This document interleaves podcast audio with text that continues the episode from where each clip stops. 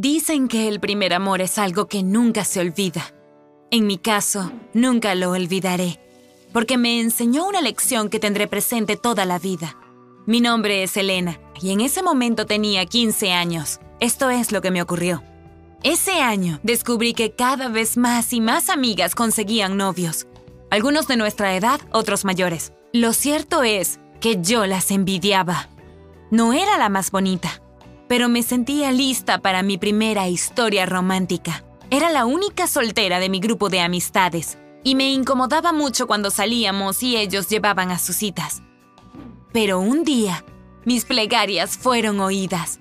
Había ido sola al centro comercial y mientras paseaba, un sujeto se me acercó y me pidió mi teléfono. Conversamos un buen rato. Me pareció muy atractivo y una persona bastante interesante. Cuando llegué a casa, me envió un mensaje. Hablamos.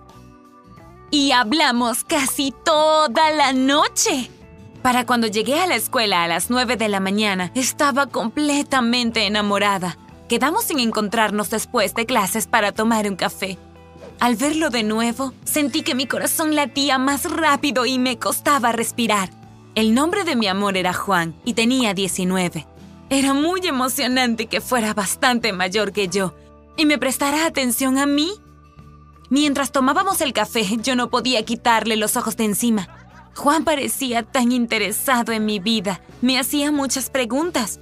En un momento me tomó la mano y sentí una descarga eléctrica en los dedos. Al final de nuestra cita, sí, era una cita de verdad.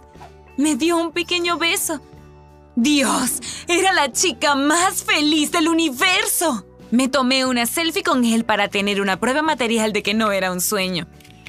Al día siguiente no pude guardarme el secreto. Fui a la escuela, les conté todo a mis amigas y les mostré la foto. Ellas sonrieron con algo de incredulidad y me preguntaron si no me parecía un poco mayor para mí. Yo me reí. Esa envidia femenina era patética. Mientras tanto, Juan no paraba de escribirme.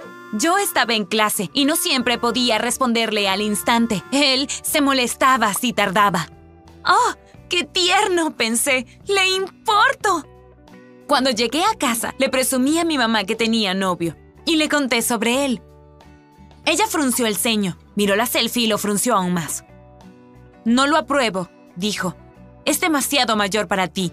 Te meterás en problemas. Yo la ignoré y mi mamá no insistió más siempre me había dado bastante libertad. Mi historia de amor comenzó sin demasiada aprobación, pero eso no me importaba, siempre que mi nuevo novio estuviera interesado en mí. Siempre me escribía y nos veíamos a diario. Pero se negaba a conocer a mis amigas y no quería que yo conociera a los suyos. Lo acepté porque creí que mantener una relación como un secreto a medias era muy romántico a veces se ponía un poco exigente conmigo, además de molestarse si no le respondía a tiempo. Siempre nos encontrábamos cuando él quería, por más que no fuera un buen momento para mí. Ocurría muy a menudo, y eso estaba comenzando a ponerme nerviosa. Tampoco me gustaba que a veces me llevara a casa a la tarde y se excediera con las manos. Pero estaba tan enamorada de él que lo aceptaba, por más que no me sintiera cómoda. Para mí, él era el más hermoso, el más inteligente y, más importante, el mejor novio. Hasta que un día mis ojos se abrieron. Debíamos encontrarnos a las seis de la tarde cerca del centro comercial, pero yo llegué un poco antes. Vi a Juan hablando felizmente con otros sujetos. Me alegré mucho. Por fin me presentaría a sus amigos y me convertiría en su novio oficial. Caminé hacia ellos y Juan que no me veía, dijo. ¿Saben? Tengo una idiota de 15 años perdidamente enamorada de mí. Está convencida de que soy su alma gemela. Está lista para darme todo lo que quiera, si es que me entienden. Y todos se rieron como locos. Me quedé petrificada. Era como si alguien me hubiera golpeado en el estómago. Quise irme, pero la frustración y el enojo tomaron control de mí. Fui directo hacia ellos, enfrenté a Juan y le dije todo un monólogo sobre lo idiota y patético que era. A grandes rasgos, le dije, ¿crees que eres gracioso por aprovecharte de una pobre chica? Al menos he sido sincera contigo todo este tiempo. ¿Qué tan buena onda crees que eres ahora que tienes a una idiota de 15 años gritándote frente a todo el mundo? Y me fui con mi dignidad. Lo último que noté fue su expresión de vergüenza y las caras divertidas de sus amigos. Espero que le recuerden este día durante mucho tiempo. Llegué a casa llorando y busqué a mi mamá para que me consolara. Era una mujer sabia. Me dijo que el dolor se iría con el tiempo y que era importante que hubiera aprendido la lección. Y vaya que la aprendí. Me ayudó mucho en las relaciones que siguieron. Desde ese momento, soy mucho más consciente de quién es la persona con la que estoy y de lo que opinan mis amigos y mi familia.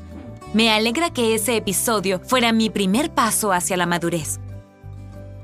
Si también tuviste una relación tóxica, cuéntanos en los comentarios. Y por favor suscríbete, deja un me gusta y comparte este video con todos para que sepan que deben tener cuidado al iniciar una relación con alguien que no conocen bien.